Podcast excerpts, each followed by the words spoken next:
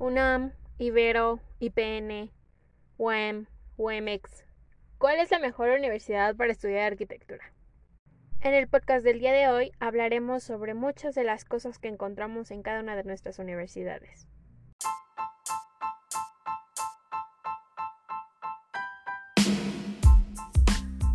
Hey, hola, mi nombre es Karen y este será un espacio donde conocerás todo sobre la vida de un estudiante de arquitectura desde la experiencia cero del proceso de ser arquitecto.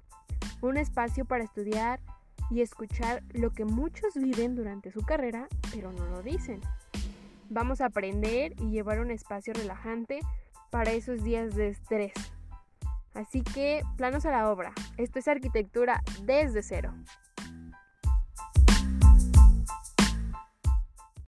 Hola, hola, ¿cómo están el día de hoy? El día de hoy vamos a tener un nuevo podcast en el canal. Eh, este podcast es un tanto inusual porque es la primera vez que lo vamos a hacer, pero igual es para que a muchos de ustedes que todavía tienen dificultades para decidir en qué universidad quieren ir, eh, les abra un poco ese panorama o de qué universidad eh, tiene ciertos planes de estudio, cómo está el enfoque de trabajo, cuáles son las actividades que se realizan y demás. Entonces, pues el día de hoy vamos a tener charla con varios estudiantes de diferentes universidades eh, más céntricas, se podría decir. Tenemos a Elizabeth, a Julio, Isaac, Gustavo y Laisa. en un momento pues se van a presentar y van a decir de qué universidad son y de qué semestre, en qué semestre van.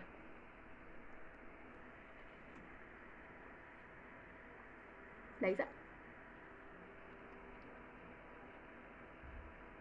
Ok, eh, bueno, mi nombre es Laisa. Eh, yo estoy en la Escuela Superior de Ingeniería y Arquitectura por parte del Instituto Politécnico Nacional. Eh, voy en mi segundo semestre como ingeniero arquitecto. Y pues ya esa es mi presentación. Así es. bueno, Julio. Ah, bueno, pues yo también soy de la, de la ESIA, del Politécnico. Yo voy en mi sexto semestre y pues estoy muy feliz de estar aquí de nuevo. Y Elizabeth.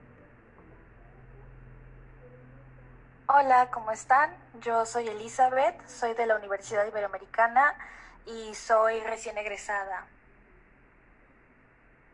Ahora, Gustavo. Hola, yo soy Gustavo Ruano de la UAM, donde se paga más colegiatura, pero tenemos desayunito de dos pesos. y por último, Isaac. Eh, yo soy Isaac, yo soy de la UNAM, eh, actualmente soy de la Facultad de Arquitectura, pero de la carrera en la Facultad de Estudios Superiores de Aragón, eh, que es la misma escuela, y los planes de estudios son diferentes. Pues bueno, actualmente estoy acá. Y muchas gracias por invitarme.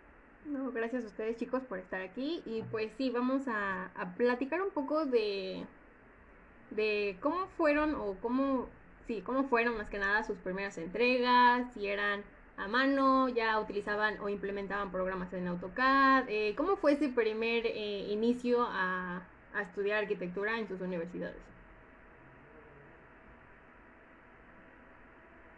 ¿Sí? Bueno, eh, yo les voy a hablar desde mi perspectiva. Eh, yo estoy en mi segundo semestre y actualmente toda la carrera la he vivido en pandemia, o sea, en línea. Entonces todas mis entregas han sido en, en línea. No he hecho, o sea, como tal, yo escucho a, mis amigos de línea radio y que cuentan de que cómo los regañaba con las maquetas y todo eso, y pues yo no lo viví, ¿no? Y bueno, eso es por parte de, la ESIA.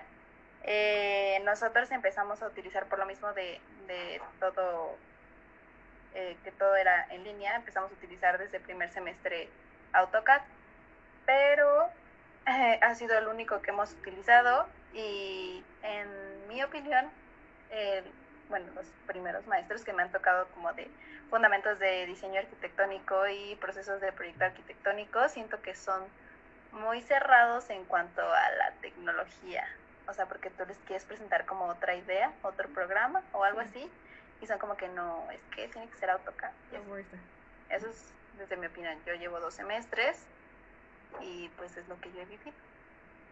Sí, y bueno, hablando un poco de eso de los programas, eh, bueno, en mi caso, eh, yo estoy estudiando en la UEMET, en Toluca, entonces pues yo todavía eh, eso de entregar proyectos en AutoCAD o en algún programa, todavía no, siempre o hasta la fecha todavía son entregas a mano, planos a tinta, maquetas, volumétricas y demás, entonces pues yo todavía estoy muy alejada a entregar un plano en programa digital no es, bueno, yo creo que no se puede porque varios compañeros los presentan y los arquitectos dicen que no, que a fuerza tiene que ser eh, a mano y entintado, entonces pues ya espero que mi siguiente semestre, que es el quinto semestre, pues ya pueda iniciar con programas de arquitectura digitales. Y no sé, los... yo creo que en ese sentido como que depende mucho de, de los profes, ¿no? Porque por decir, Yo también soy de la ESIA, pero a mí sí me tocó como que la ESIA presencial. Y mis primeros semestres yo ya me tocaba trabajar en CAD y ya a partir de tercero tienes que empezar a usar un poco de ya sea Revit o cualquier otro software. Y ya en quinto este, ya tienes que hacer tus recorridos virtuales sí o sí para presentar tu proyecto. Pero ahorita que estoy en texto es como de, ah, es hotel, haz la mano, y es como, que, sí, es como, ah, sí, son las 100 habitaciones, pero aviéntate las 100 habitaciones a mano. Y es como, ah, gracias, qué amable. Y, y ya platicaban mis compañeros de Terna, que Terna, que ya es para tu titulación, la tienes que hacer a mano. Entonces es como que depende demasiado del, del profe, bueno, al menos en la edición.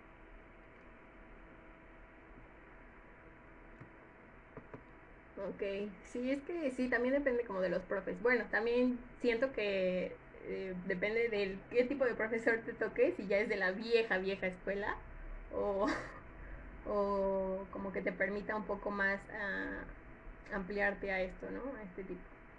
Elizabeth, no sé si quieras comentarnos algo de la Ibero, de recordar esos eh, tiempos. Sí, eh, bueno, la Ibero es una escuela más tradicional.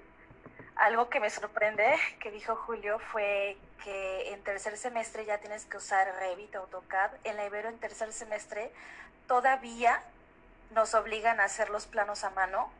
Las maquetas no pueden ser cortadas al láser, o sea, primero, segundo y tercero es todo a mano. Y lo gracioso es que en quinto semestre ya debes de saber hacer renders, recorridos, o sea, prácticamente de cuarto a quinto aprendes AutoCAD, Revit, Lumion, todo. Entonces es como un poco pesada en esos semestres después de tercero porque te meten todo de un solo jalón. Y literalmente el primer, segundo y tercero no puedes usar nada de ningún programa.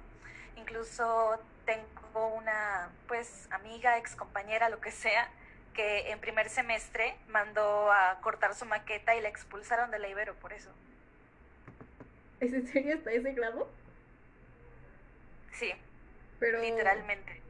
Pero está bien, bien como cañón, ¿no? O sea, de que todos esos semestres hasta cuarto lo hagas todo a mano y no tengas ningún curso como base que, que te lleve a, ah, bueno, vas a empezar primero con bases de AutoCAD, ¿no? En mi caso, pues yo estoy empezando, bueno, empecé el semestre pasado con bases de AutoCAD, 2D eh, y 3D, entonces pues ya como que tengo algo, una idea, ¿no? Y el siguiente semestre nos van a enseñar Revit, entonces eh, igual desde lo básico, pero así que desde cero ya sepas para quinto entregar proyectos en Digitalic, pues sí está medio, medio cañón, ¿no? Sí, em, pues de nuevo, era una escuela, o es, no lo sé, porque yo creo que por la pandemia igual y en primer semestre ya enseñan AutoCAD, pero cuando yo estaba en primer semestre, pues sí, era toda mano todavía. Y los profesores, yo siento que también tiene mucho que ver con los profesores, porque son de la vieja escuela, en donde no primero tienes que aprender a dibujar así a mano y luego AutoCAD, pero sí se ponen muy estrictos con eso. Incluso o sea, si llegabas con un plano en AutoCAD y decías, ¿sabes que Lo hice en AutoCAD para que fuera más rápido, no, no podías hacerlo.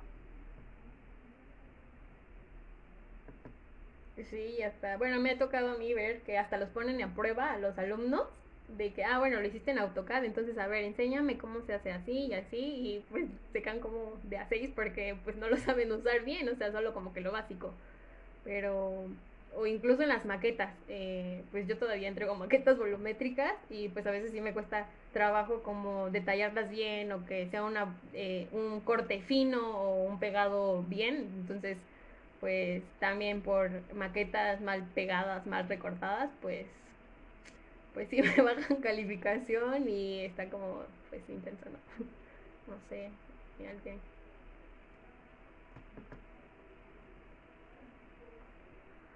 Juan, está extraño, o sea, porque eh, cuando entras, pues entras como a tronco general. Eh, no sé si con ustedes pasa lo mismo. Que los primeros dos trimestres, porque además es trimestral, este, se hacen como de aprender a dibujo, a dibujar este, teoría del color y todo ese tipo de cosas. Luego ya en tercer trimestre ya entras, pero te enseñan a dibujar a mano, eh, de a huevo. O sea, porque llegaba gente que ya sabía manejar este programas, todo esto. Pero así, cuando pues, primer trimestre es de a huevo a mano y ya después pues, ya, que, entregas lo que quieras. O sea, no hay facilidades como para aprender programas, bueno, más bien para que te enseñen programas, solo en, en algunas carreras y algunos cursillos que dan alumnos en su mayoría. Pero, pero sí, o sea, siento que son muy relax en la web. O sea, es como, bueno, ¿sabes entregar esto? Pues entregalo.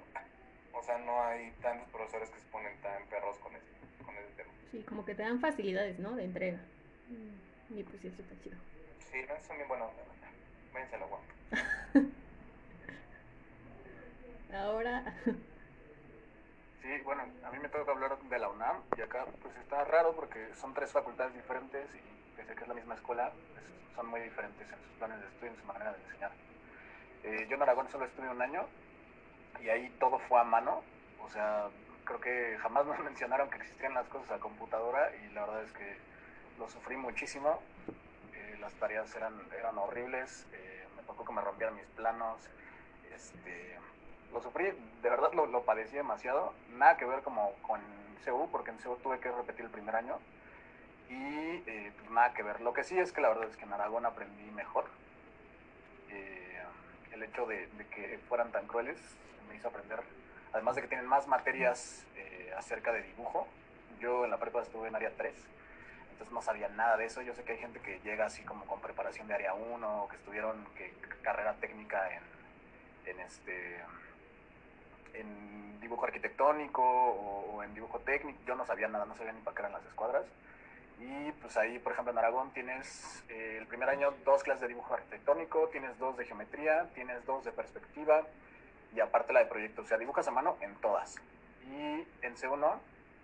Eh, en CEU eh, también te enseñan a mano, pero es tanta gente que la verdad es que no aprendes tan chido. Yo sé que en Aragón, en tercer semestre, por ejemplo, ya te enseñan Revit, pero en CEU no. O sea, en CEU es, viven enamorados realmente de, la vieja escuela. O sea, si tú entregas tu tesis a mano, ellos yo creo que lloran de la emoción y te la van a aplaudir y te van a calificar mejor. O sea, ellos son totalmente enemigos y mucho de eso es porque pues, los catedráticos son viejísimos, ¿no? No todos, pero muchos de ellos sí. Y entonces, no importa lo hábil que seas manejando tecnologías nuevas, ellos siempre lo van a ver con mala cara porque no es, no es lo que ellos saben, ¿no? A mí me tocó, por ejemplo, yo aprendí AutoCAD en segundo. La UNAM es una escuela que te exige, pero no te enseña. O sea, el plan de estudios, al menos de CEU, no, eh, no considera en ninguna clase ningún programa. O sea, en ninguna. Solo en las optativas puede que ahí, si tú eliges, podrías aprender 3D Max o algo de eso. Pero realmente en la formación básica no te lo enseñan. Sin embargo, eh, la competencia se vuelve férrea. O sea, hay tanta gente pues, si tú entregas a mano y te tardas, no sé, cuatro días en hacer tu entrega y ves que tu compañero lo entregó en día y medio porque usó un programa, pues entonces te obliga a aprender por fuera. ¿no? Y pues así es, así es. A mí me tocó, por ejemplo, en, en segundo hice mi primera entrega en AutoCAD, la primera y la, un, la, única. La verdad es que a mí no me gusta usar AutoCAD. Si me preguntan, yo diría que ni siquiera lo sé hacer bien. En tercero aprendí Revit y me tocó que me dijeran que que eso era hacer trampa, que usar Revit era hacer trampa porque te hacen hacer las cosas más rápido, eh, cortar al láser, eh, pues casi casi igual es un pecado, es de, flojos. Eh, yo lo que hacía era hacerlo en Revit y, o sea, yo me encargaba de todos, digamos, los planos, los imprimíamos y el resto de mi equipo los calcaba y acabamos más rápido y obviamente estaban con menos errores, ¿no? Porque pues, para eso es la tecnología, realmente pues, para hacerte las cosas más, más prácticas, más fáciles. Entonces no pierdes el tiempo dibujando y aproveches el tiempo más bien diseñando, ¿no? Que creo que es lo que importa en esa materia. Pero así es, ¿no? Yo en tercero entregaba recorridos virtuales, igual me regañaron, me dijeron que eso no iba acorde este, a nivel, que no podía hacerlo, me lo prohibieron. Y pues no sé, ahora en la pandemia me ha tocado que compañeros que se quejan, ¿no? Inclusive que van en octavo, que van en noveno, que van en el semestre en el que vayan y les piden hacer las cosas a mano, ¿no? Tengo amigos en Acatlán, que es la otra facultad de la UNAM, y en Acatlán igual, o sea, les piden que en plena pandemia hagan cosas a mano, que le tomen fotos. A mí me parece absurdo, la verdad. Es que, ¿qué, tanto pueden calificar una foto?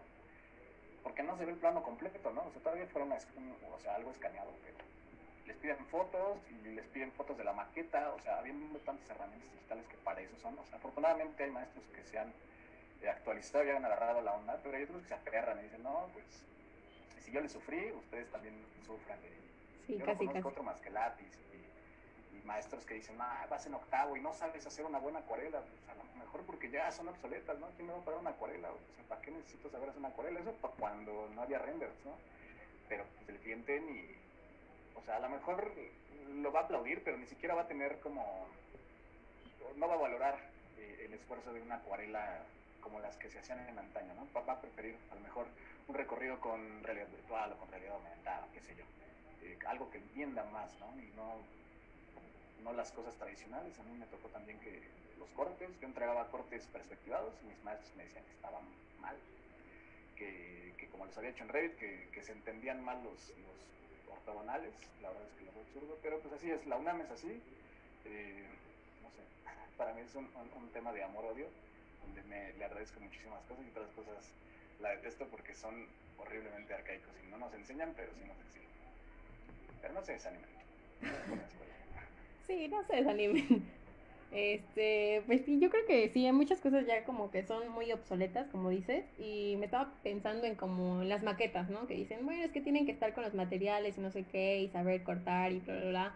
Pero bueno, digo, igual cuando estemos en un proyecto ya, pues que este, que pues cliente nos va a pedir que, o igual si nos piden la maqueta, pues al final y al cabo la van a desechar o la van a dejar ahí llena de polvo, porque yo he visto, bueno, tuve la opción, la oportunidad de verlo, entonces pues sí, es real, la dejan en una esquina llena de polvo y pues ya no la usan. Entonces, pues mejor eh, un programa que te lleve menos tiempo, que te haga más fáciles las cosas y que no te, si tengas que hacer una modificación, pues tengas que cortar toda la maqueta otra vez para ampliarla, para agregar esa modificación, para cambiarle ese nuevo material a algo que pues que fácil lo puedes hacer ya digital, ¿no? Pero bueno, las, las cosas. ¿no? ah, sí. Una maqueta profesional puede costar hasta más de 100 mil pesos. El cliente no la paga. O sea, le preguntas, ¿quieres maqueta? Sí, quiero maqueta. ¿Cuánto cuesta? 80 mil pesos. Ah, no, mejor no. Mejor no, sí. O las láminas, ¿no? No sé si ustedes los ponen a hacer láminas. Yo lo encuentro absurdo y también innecesario. Hasta 200 pesos cuesta imprimir una, una sola lámina y ¿para qué? O sea, en el mundo real no le presentas a un cliente, bueno, yo nunca he visto en el mundo profesional que alguien le presente una lámina gigantesca no, tampoco le veo el caso, es mucho gasto, mucha inversión de tiempo, etc, etc, pero bueno, así se hacía en la vieja escuela, ¿no? La acuarela y los planos a mano en la, lámina gigante. Nos, nos quieren llevar así con tanto, tanta cosa, que nos veamos abultados a la universidad. Planos, maquetas, láminas, todo. Y bueno, un poco hablando sobre las materias en sí o pues proyectos, no sé cómo se llamaba en su universidad, la mía se llamaba proyectos y así sucesivo, proyectos 2, 3, 4 y así. Eh, pues me gustaría saber si le dan como seguimiento, porque una vez platicamos sobre esto. Ay, Julio, perdón. A ver, este, sí, coméntanos. Oh. Ah, no, si ah, ok, sí. Eh, y platicamos un poco sobre esto, sobre el seguimiento de los proyectos, que, que, que si ya este, son como no sé, bueno, en mi caso yo tenía en el semestre tres proyectos, no sé, uno más pequeño, una casa habitación, luego una terminal y luego un jardín de niños para de de nueve aulas, ¿no? Y así, entonces ya el siguiente, el siguiente semestre igual, proyectos otra vez y otras tres proyectos, pero ya no le dábamos seguimiento, así como un proyecto ejecutivo. Entonces, pues no le dábamos como esas instalaciones, sanitaria, eléctrica y demás. No sé si en sus universidades pues aplican la misma, no se aplica, si le dan seguimiento, lo dejan así o... Ok.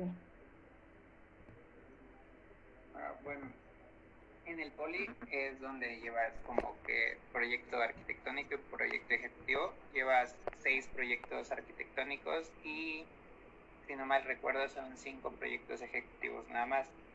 Pero antes de entrar a proyecto arquitectónico, vienes de fundamentos del diseño arquitectónico y ya de ahí brincas a procesos del proyecto arquitectónico, que es como que toda la metodología de investigación y cómo hacer un inventario urbano y cómo hacer un análisis de de usuarios, un análisis de, de, áreas y todo ese rollo, para que después en tu primer, proyecto, pues lo que te comentaba, ¿no? Son como que todos los plazolas.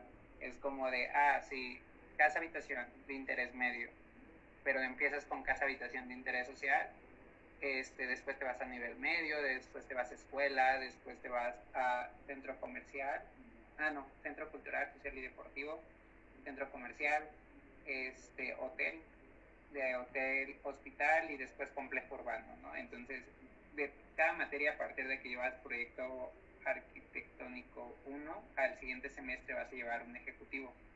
Entonces, ya cuando llevas un ejecutivo, trabajas el proyecto que trabajaste un semestre antes en arquitectónico, entonces ya ahí se van como que complementando. Pero en instalaciones llevas otros proyectos que no los abarca tu, tu proyecto ejecutivo, ¿no? al menos eso fue mi caso, que por decir nosotros que no vimos oficinas, este, en instalaciones tú te encargas de oficinas. O cuando no ves residencias tropicales, en instalaciones especiales tienes que ver residencias tropicales. Entonces va dependiendo mucho de cada materia. Pero lamentablemente en la ESIA es como que son dos escuelas diferentes. Una escuela es la mañana y una escuela es la tarde. El plan de estudios sí va enfocado a lo mismo, pero no se imparten las materias iguales o sea, por decir, en la, en la mañana, eh, en tercer semestre llevas estructuras de madera, madera y mampostería. En la tarde solamente ves mampostería. Y así van cambiando los proyectos dependiendo de tu turno. Entonces nunca estás como que al mismo nivel. La escuela nunca tiene el mismo nivel. Entonces eso es un gran problema porque si tú te cambias de turno puede que te digan, ah, ¿y tu proyecto? Mm, no, pues no lo tengo. Entonces, este, como que en realidad eso te conflictúa bastante.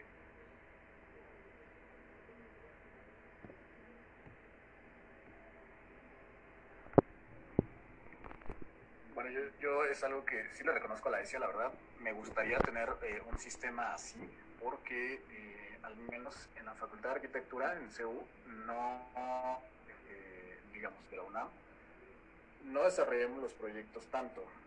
por ejemplo, en Aragón sí pasaba, te dan un proyecto y lo desarrollas durante todo el semestre, ¿no? Y te da tiempo de meterle a, las estructuras, de meterle a las instalaciones. En la UNAM, en la Facultad de Arquitectura en CEU, no pasa eso y también varía muchísimo, eh, así como dice Julio, que cambia de la mañana y la tarde. Bueno, aquí no solo cambia de la mañana y la tarde, sino además del taller, que es, una cosa que antes tenía sentido, ahora yo lo veo un poco absurdo, la verdad. Cada, cada, hay 16 talleres y dentro de la misma escuela hay una escuela eh, en sí misma, ¿no? Es, un taller y es una mini escuela dentro de la escuela y cada taller tiene su propio enfoque y su propia manera de enseñar las cosas. Entonces, no sé, si te metes a un taller que tiene fama de ser bueno en diseño, pues a lo mejor te ponen eh, proyectos de diseño eh, pues interesantes, a otras veces parecerán un poco absurdos. Me tocó ver, por ejemplo, puente peatonal con comercio o, no sé, cosas así como verdulería boutique, o sea, cosas así como de solo a ellos se les ocurre y es eh, parte del mismo mame, por así decirlo, dentro de los talleres, ¿no? Eh, hay otros que son muy buenos para construcción, pero son malísimos para diseño y entonces pues existen estos estigmas y este, esta como estereotipo de, ay, si vas a tal taller, entonces no le sabes a esto, si vas a tal taller, entonces eres bueno para esto. Eh, nosotros en teoría, o sea, digamos, en teoría debería ser así, tenemos un proyecto y la material también se llama proyectos como, la escuela de Sony eh, pero se supone que va de la mano con investigación y con construcción. Entonces, se supone que es taller integral, eh, porque lo que ves en proyectos lo tienes que desarrollar tanto en construcción como en investigación. Eh, lo ideal, o así como lo pensaron los, los viejos, me refiero a los que, a los que hicieron la facultad de arquitectura, era que tú entraras y fuera como un despacho de arquitectura donde, donde tienes a tu profesor a mejor de estructuras, tienes a tu profesor de instalaciones, tienes a tu profesor de diferentes cosas y tú desarrollas tu proyecto y te vas asesorando con ellos, ¿no? Me parece una, una manera muy, muy chida, eh, digamos, teóricamente o, o, de manera romántica, pero ya en la práctica así no funciona te dejan algo en proyectos, el de construcción te enseña lo que quiere, el de, el de, instalaciones te enseña lo que quiere, el de estructuras te enseña lo que quiere y al final no sabes nada. Y en el semestre, en vez de ver un solo proyecto y desarrollarlo a fondo, pues ve tres proyectos dependiendo del taller en el que estés, del ánimo que estén los profesores, de lo que ellos consideren. Y pues acabas viendo tres proyectos a medias, donde no desarrollaste nada a fondo, donde no profundizaste nunca a fondo, el de instalaciones te enseñó a lo mejor eléctricas y con otro maestro en el mismo semestre, a otro le enseñaron hidráulicas y a otro le tocó un mal maestro y nada más le puso diapositivas. Entonces aquí es un volado, o sea, es, te puede tocar el mejor profesor, el peor, la mejor o la peor clase. Entonces, no sé, ahí la verdad es que en la ESIA yo considero que está chido. A mí me gustaría que, la, que mi facultad tuviera un sistema así.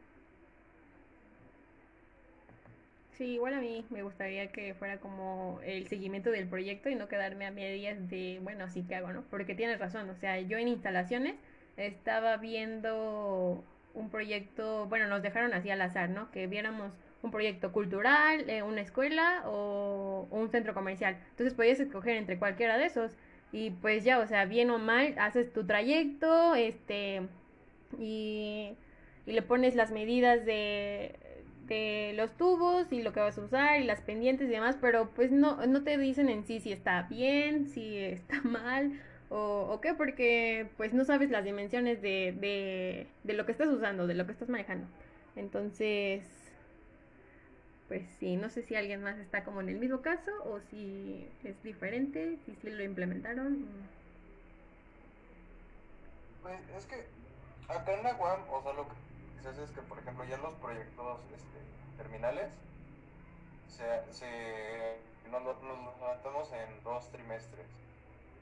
O sea, porque pues también no da tiempo, la neta, de levantarte un proyecto grande en dos trimestres. O sea, por ejemplo, ahorita lo que estamos haciendo es una clínica, que bueno, que de hecho son como dos proyectos finales, porque es proyecto A, que se divide en 1A y 2A, y B, eh, 1B y 2B. Y por ejemplo, ahorita nos pusieron a diseñar una clínica, entonces la clínica va a ser este, como toda la parte arquitectónica, estructural, más o menos, tal vez algo de instalaciones en este trimestre, y el siguiente ya es este acabados, o sea, ya todo como bien, bien, bien, bien, bien, bien, bien. Este, pero pues eso siento que está cool. O sea, siento lo que, lo que no está chido es que no se haga como al final un proyecto en el que todos los profesores están involucrados, o sea, de todas las materias que tocan. Siento que eso es lo que medio falla. O sea, creo que debería ser como, ah, bueno, eh, al final se va a hacer un proyecto que va a ser esto, entonces eh, todos vamos a realizar proyecto así, o sea, y, instalaciones de esto, etcétera, etcétera. O sea, que, haya un consenso, consenso entre todos los profesores para que se haga eso. Vivimos en México. Este, ah, por ejemplo, a mí me gustaría preguntarle a Sarko, que estuvo también en, en otra escuela, bueno, en otro país, este, si tenían como algo similar o, algo por allá. Porque eso, creo que nunca has hablado de esa parte, o sus proyectos terminales son como los de acá o son diferentes. No sé si el proyecto terminal te refieres a tesis. No, proyecto. es ¿A como, proyecto final? ajá, es como el proyecto grande antes de la tesis. Mm, Ok. Bueno, sí, yo estuve intercambio en la, en la técnica de Múnich y pues no estoy, no estoy tan seguro, o sea, porque el semestre que tomé pues no era, no era, no era el último. Eh, pero bueno, allá de cuenta que te dan eh, a escoger un... Es que, ¿cómo se llama? Es como, como un salón, por así decirlo, eh, una clase eh, de proyectos, que no se llama proyectos, eh, va variando dependiendo de los créditos, que tenga, pero más o menos digamos que es el equivalente a proyectos, ¿no? Es, es, la, es la materia donde desarrollas un proyecto grande y lo que sí tiene, por ejemplo, la técnica de MINIC es que es muy interdisciplinar. Entonces, por ejemplo, yo, yo me inscribí un poco tarde porque tuve ahí unos problemas con la inscripción, como fue en, plena este, inicio de pandemia, etcétera, eh, fue complicado.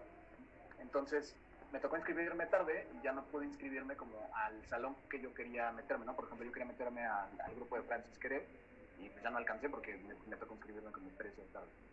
Y entonces lo que me dijeron es como, bueno, te puedes inscribir a otro proyecto, pero eh, puede que sea de otra cosa, ¿no? Ahí en la misma facultad daban también diseño industrial y entonces me tocó un proyecto que más bien era de diseño industrial, pero estaba lleno también de arquitectos ingenieros y otras cosas, ¿no? Entonces, eh, pues fue muy interesante porque fue la primera vez que, digamos, desarrollé algo que no eran eh, muros y columnas, ¿no? O sea, era hacer algo para la gente que tenía Alzheimer y pues podías hacer tu proyecto lo que sea. Podrías desarrollarlo con arquitectura si tú quisieras, pero más bien era de diseño. Entonces, eh, yo, por ejemplo, desarrollé una, era como una bandita como estas Mi Band de, Xiaomi, que no, no, es como un smartwatch, sino que es más pequeño.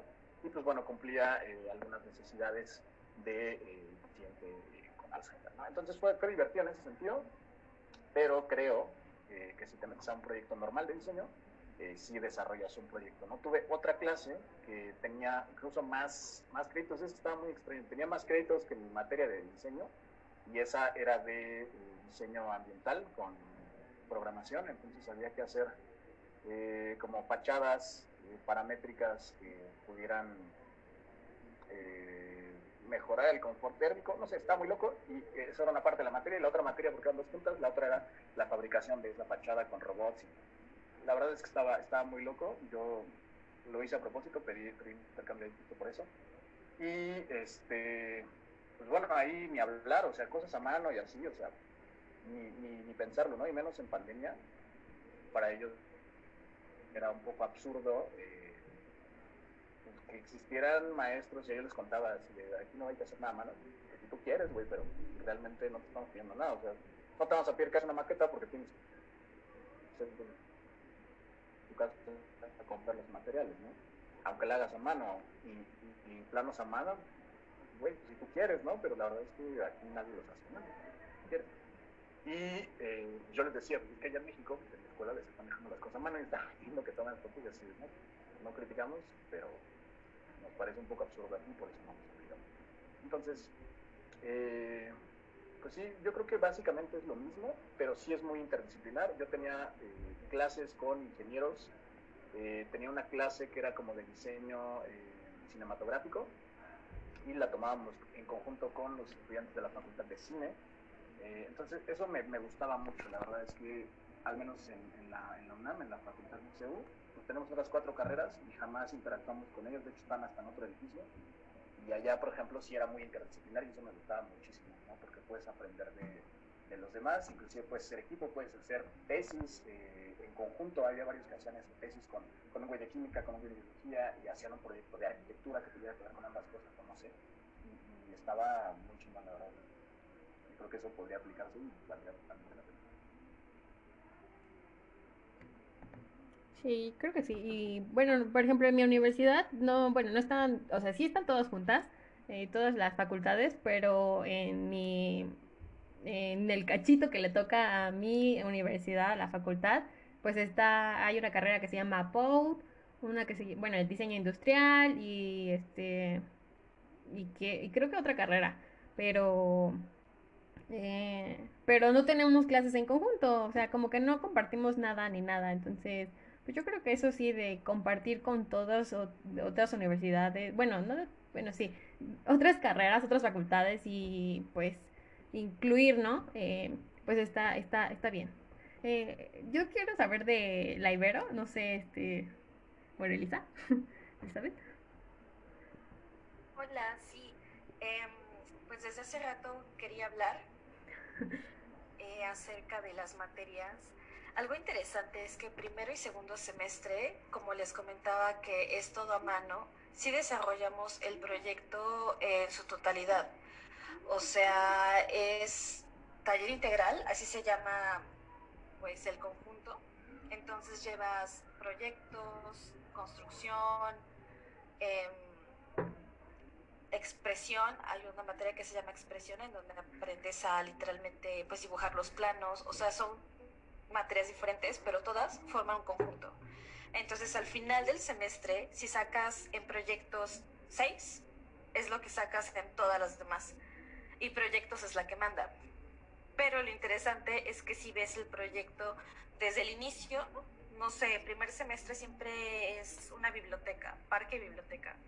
Ves el parque biblioteca desde que es el concepto hasta pues ya medio que construido. O sea, no, no construido, podemos construir, ¿verdad?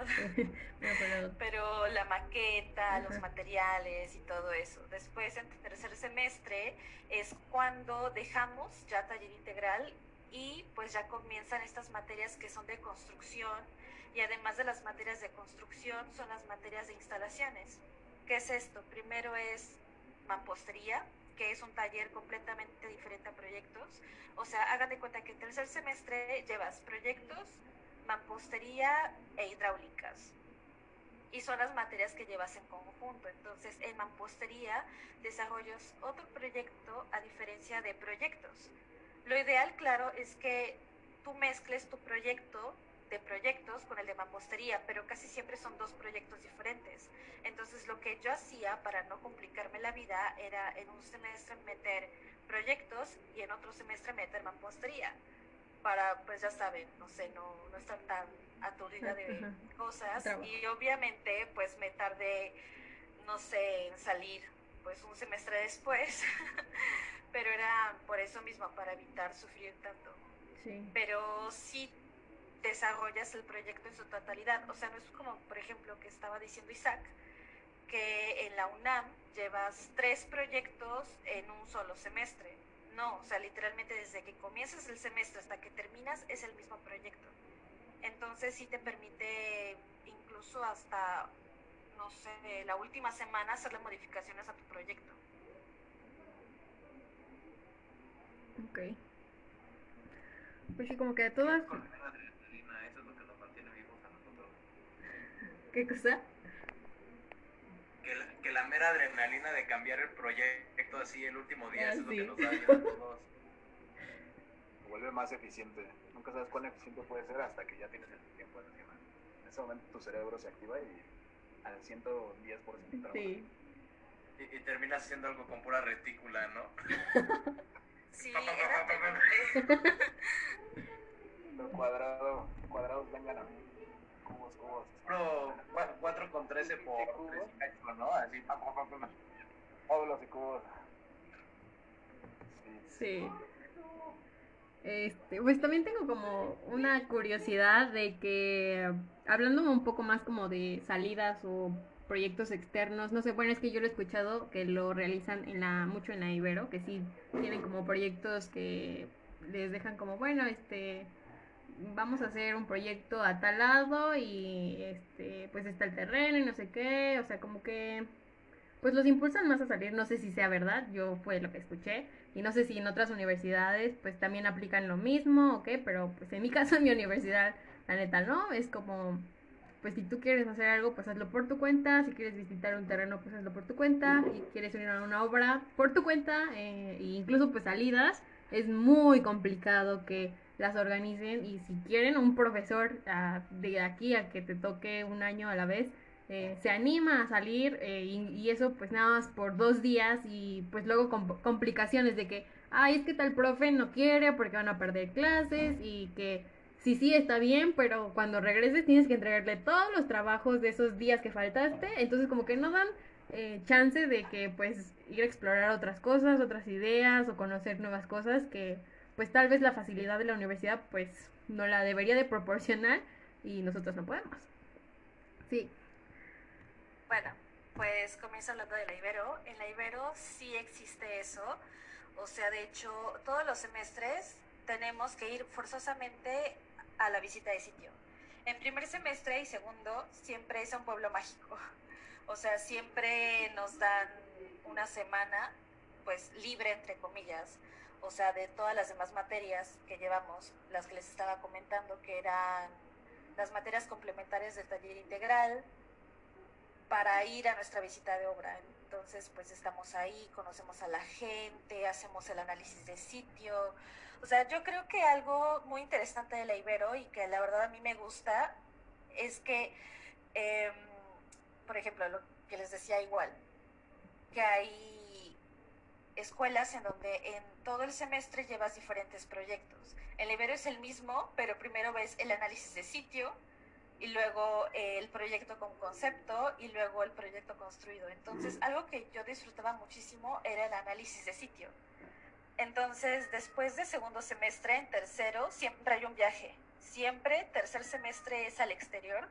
No sé qué tan white suena esto, pero pues siempre era que Argentina, Colombia, bla, bla, bla. Habían personas, claro, que no podían ir al viaje, pero pues no hacía falta porque siempre había alguien de tu equipo, porque en tercero ya es en equipo. Ah, bueno, sí, se me olvidaba mencionar esto. Primero y segundo siempre es individual. En tercero ya es con equipo, entonces siempre había alguien de tu equipo que sí iba al viaje, entonces pues ya regresaba y ya pues podías hacer el proyecto junto con con las personas de tu equipo sin problemas, sin que hayas ido a la visita de obra. Y cuarto semestre, eh, generalmente siempre es en la Ciudad de México, porque cuarto es vivienda. Y quinto, sexto y séptimo es taller integral, en donde literalmente puedes meter diferentes talleres. No sé cómo explicarlo. O sea, puedes meter quinto, sexto y séptimo siempre con el mismo taller no sé, eh, ejemplo, el taller de Gaeta, que es un arquitecto, no sé si lo conozcan, a Julio Gaeta, Gaeta explicado. Bueno, él da un taller en la Ibero en donde se enfoca mucho a los temas sociales, ¿no? A mí me tocó llevar con él el tema de los migrantes y el siguiente semestre cambia su temática, pero puedes volver a meter con él o meter con otro profesor y depende en taller integral también los viajes, o sea, hay profesores que te llevan de viaje, hay profesores que no.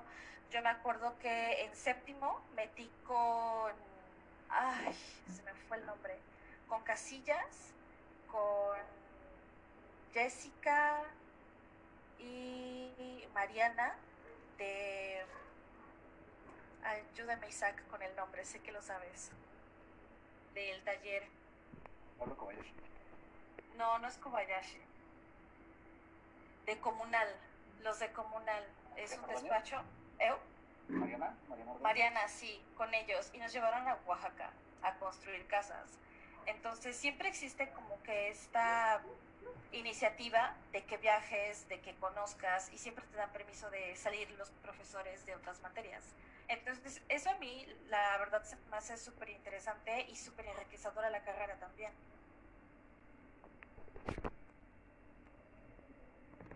Sí, yo estoy de acuerdo. eso también estaría como muy cool, ¿no? Que se implantara en todas las escuelas. O sea, el, que digamos, ah, bueno, tal trimestre es de a huevo este, estar en, en práctica y van a meter sus manitas en el, en el concreto. este, van a aventarse bolas de concreto también.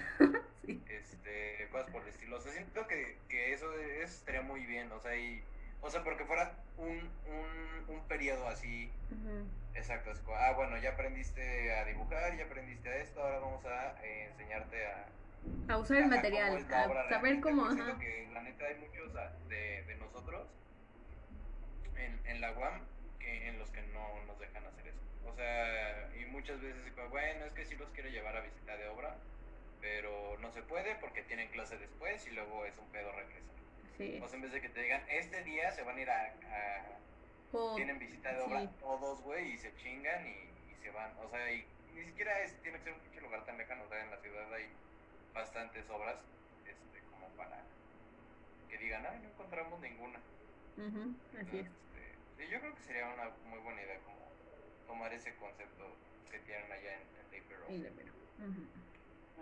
no sé por decirse a Laisa. Bueno, a Laisa es un hecho que no le ha tocado porque eh, carrera virtual. Porque COVID. Este, pero por decir, le decía si te toca levantar un muro. Así, literalmente hacer la cadena, hacer tus anillos, hacer tu concreto, hacer como que todo ese rollo, ¿no? pegar tu, tu tabique, hacer tus castillos, hacer todo para entender cómo es muro. Y de ahí están las prácticas, ¿no? Que cada semestre te vas a partes diferentes. Por decir, hay profes de que se emocionan y es como, ah, sí, practica Los Ángeles, practica Cuba, practica Colombia. Este, pero depende de tu profe. a, a, mí me, a, a, mí me cancelaron un montón de prácticas por, por el COVID. Este, o sea, era como de, pues siempre era como que a los estados, porque algo que le da risa que era como de, a mí me tocó una expresión gráfica irme a San Luis Potosí para aprender a dibujar paisajes, ¿no? Y aprender a dibujar iglesias, así es como, ah, así, vamos a San Luis Potosí. Y, y ya después te puedes ir a Cancún, pero solamente experiencia hotelera. Entonces, como de, ah, sí, vamos a ir a hoteles, a, pues, a visitar. A ver la experiencia hotelera. Ajá. Y es como, ya, va, y te vas a una semana. Sí. Julio, no sé de qué estás hablando. no, o sea, es llevas tu semestre de hotel, pues te dedicas a ver hoteles, o sea, es como que la práctica de campo de. Eh, y no sé, eso como que se vuelve padre, pero a la vez como que de repente si llegas a perder mucho tiempo porque hay profes que son de tres prácticas al semestre y es como de, oiga, oiga, tranquilo, son tres semanas que pierdo y me desconecto de las otras materias porque te dicen los profes como de, no hay problema, tú vete, eh, no voy a dar clase a tu grupo porque se va a ir todo tu grupo, pero pues cuando regreses se te van a apuntar un montón las entregas, las tareas y te vas aún así, pero ya después las sufres, o sea, eso es lo, lo único malo. Y ya, pero de ahí en experiencia creo que creo que es lo que más extrañas ahorita eh, ¿cómo se llama? en virtual o por decir a mí me tocó curso en Airbex y así como que te enseñan a soldar el cobre, a calcularlo, a cómo se instalan las regaderas y todo ese rollo, ¿no? Y e igual te, te enseñan a conectar los focos, los sockets y todo ese rollo, entonces se vuelve muy muy práctico y mucha obra, o sea, sí, sí somos medio atañiles amigos. Ay, no, pero eso está genial. Estoy en, estoy en uno de, de Elvex, justo me invitó alguien de la ESIA, estoy ahí de, de Politón. ¿Sí? Innecesario. Pero eso está genial.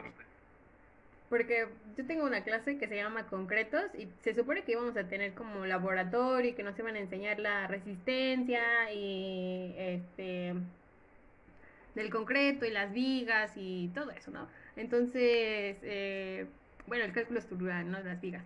Pero pues todo es virtual, entonces nos da un chingo de teoría siempre y, y, nos rellena de conferencias, o sea, neta sus conferencias son de pura ingeniería y más porque me da una, eh, no, es, no es arquitecto, es ingeniero, entonces pues todo aquí, todo es de ingeniería, ingeniería literal ya es como, cámbiense mejor a ingeniería porque pues los arquitectos de no sé qué y así, entonces pues sí me da un chingo de conferencias y la neta yo ya estoy como bien hasta acá de las conferencias y, y, ah, y laboratorio, pues la universidad como que obtuvo una, un apartado de un laboratorio virtual eh, de Estados Unidos. Entonces, pues hicimos una práctica en laboratorio, pero virtual. Entonces, pues, mm, o sea, como que sí aprendes, pero pues no es como que lo mismo y, y pues no, o sea, de ahí en fuera nunca, jamás he salido ni nada, o que así que los arquitectos, o igual, arquitectos que nos prometen, no, pues es que vamos a ir a una obra para que vean cómo se hace, o les voy a traer material para que este veamos las juntas y demás, pero nunca llega, este se pasa, no no se hace, y pues no hay como que esa práctica en sí, casi siempre es teoría. Entonces, pues la neta mi universidad, pues así es. y ya. Yo digo que ahora que regresemos. Ah. ¿Yo? Ah, ok. Yo digo, bueno, esto lo editas luego. Yo digo que ahora que regresemos, así nos den como un chingo de materias prácticas. Sí. O sea, yo creo que sí sería como una compensación muy buena a todo el tiempo que hemos estado aquí haciendo horas nalga en, en nuestras casas, que la neta, pues, pues está chida la teoría y todo, o sea, pero siendo una materia como tan material, ay, o sea, creo que sí es como muy necesario que, que nos den esas pinches materias. Y yo sí quiero ir ahí a obra y, y tomarme mi coca con el maestro y mi gancito. Sí, ¿verdad? Pues acá, acá varía, eh, creo que las FES no lo sacan nunca. Este, más. Y acá en CEU sí es, sí es mucho de, otra vez, depende del profesor, depende del taller. Eso de, de construir y de así, o sea, de con tus propias manos, lo hacen como un par de talleres nada más eh, en la tarde, pero los demás así, o sea, los talleres que tienen este, estereotipo de que ser diseñadores, pues jamás en la vida, seguramente en la vida profesional lo hacen, pero, pero las prácticas sí, se dan muchísimo, o sea, algunas son, sí que te llevan de proyectos, de ahora se nos ocurrió que el terreno va a estar en Yucatán y nos vamos a ir una semana a Yucatán. Me suena un poco forzado, pero está chido. Obviamente la disfrutas muchísimo y, y está padre. O sea, yo sí soy de la idea de que la arquitectura tiene que vivir. La arquitectura no se dibuja, la arquitectura eh, no se, no se eh, croquisea. O sea, la arquitectura tiene que estar construida para que se llame arquitectura, desde mi punto de vista. Y la mejor manera de aprender arquitectura es viviéndola, ¿no? No, no no es una foto, no es un dibujo, no es un plano, es, es vivirla. Y este y pues acá nos llevan, o sea, me tocó, por ejemplo, cuando fue el, eh, el tema del sismo, eh, me tocó que nos llevaron a una comunidad y estuvimos ahí yendo, este, pues, no, no cada semana, pero sí íbamos seguido. Y pues conectas con el cliente, conectas con la comunidad, conectas con el sitio, contexto, etcétera, etcétera. Esa parte me parece muy bien. Y hay otras prácticas que son un tanto innecesarias, eh, que son normalmente las materias de historia y teoría. La UNAM yo creo que si algo eh, destaca es, es en teoría y historia. Les encanta. Y sí. pues por ejemplo, de entrada hay, hay profesores que en todas, en todas sus materias hacen viaje.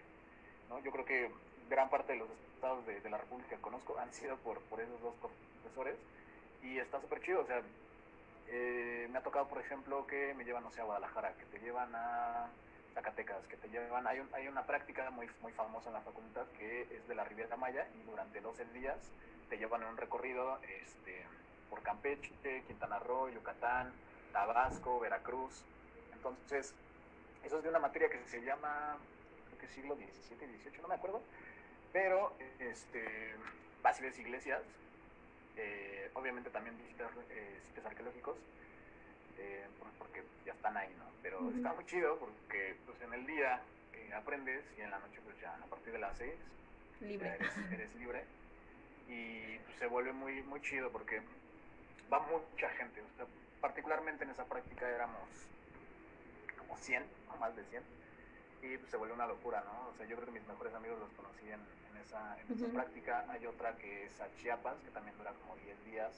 Cruzas la frontera, vas a Guatemala, este, eh, te meten a la selva Lacandona, fuimos a Yaxchilán, para mí es como el lugar más increíble de, de sitios arqueológicos pues, que conozco, porque hay monos, hay un montón de fauna, te puedes encontrar hasta un jaguar y así, o sea, está increíble.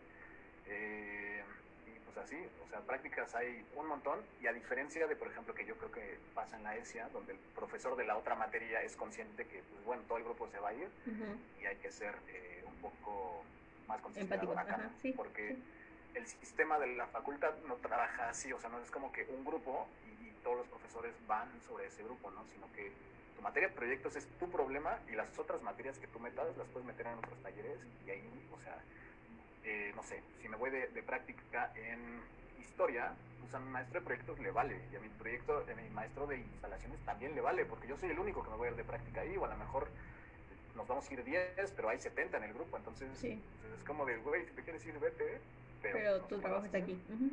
Y, y muchas veces pasa que pues, repruebas la materia por faltas, ¿no? Por, por no haber entregado a tiempo o porque Sí. simplemente no les gusta que te vayas de práctica. Hay profesores que dicen que es puro, pura fiesta y puro perder el tiempo. No voy a negar que no hay fiesta, pero no es perder el tiempo. La verdad es que yo sí Sí, aprendí aprendes. mucho. Ujú. Este, y yo creo que sí es, es algo muy, muy chido de, de la facultad de CEU, que no tienen las otras facultades de la UNAM. Allá, de verdad que pues yo, yo considero que está aburrido.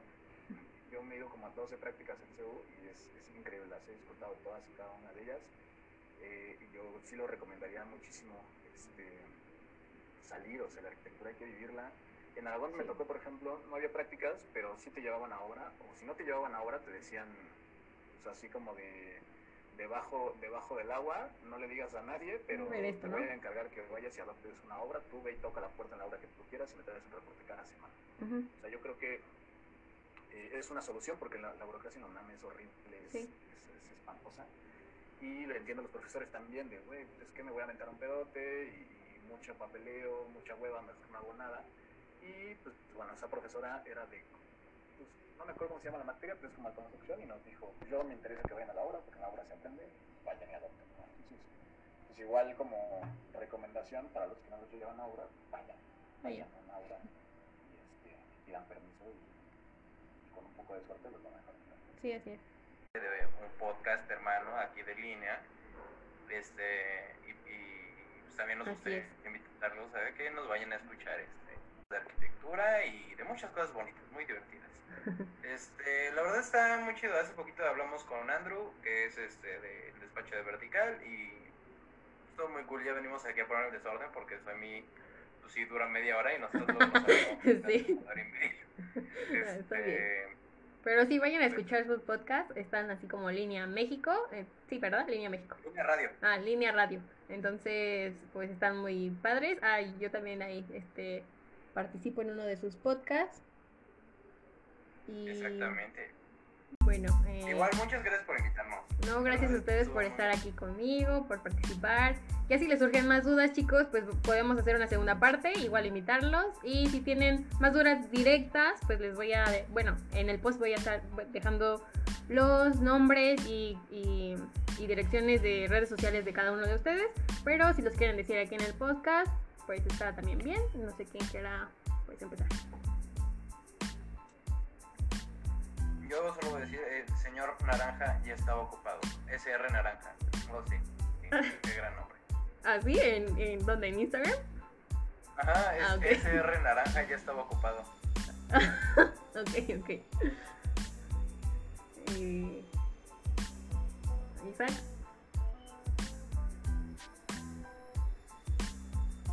Ah, mi Instagram es arroba z-arqui. Y nada, gracias Gracias. Ahí nos esperamos en línea radio. Así es. Eh... Elizabeth, o Laisa, o Julio. Eh, yo me llamo laisa.jm en Instagram. Ah, bueno, yo me llamo Julio Gallegos 13 en Instagram, así que ahí síganme. Así es. Y por último, Bueno, yo, eh, primero, antes que nada, gracias a mí por la invitación. Y pues en Instagram soy arroba Nicols. Igual ahí por lo que sea. ok. No, pues gracias a ustedes por este tiempo, por compartir cómo es su trayectoria, cómo fue y cómo es ahorita, pues, eh, vivir arquitectura en cada una de sus universidades. Eh, aprendimos bastante de todo y ya, este, si tienen otras dudas, pues claro, pueden contactar directo con ellos. Y igual dejar, eh, dejaremos una caja de dudas en Instagram, con- eh, si no nos siguen, o bueno, si no me siguen, está Arquitectura desde cero. Y pues nada, chicos, muchas gracias por estar aquí. Nos despedimos. Eh, nos vemos- bueno, nos escuchamos en la próxima. Adiós. Adiós. Adiós.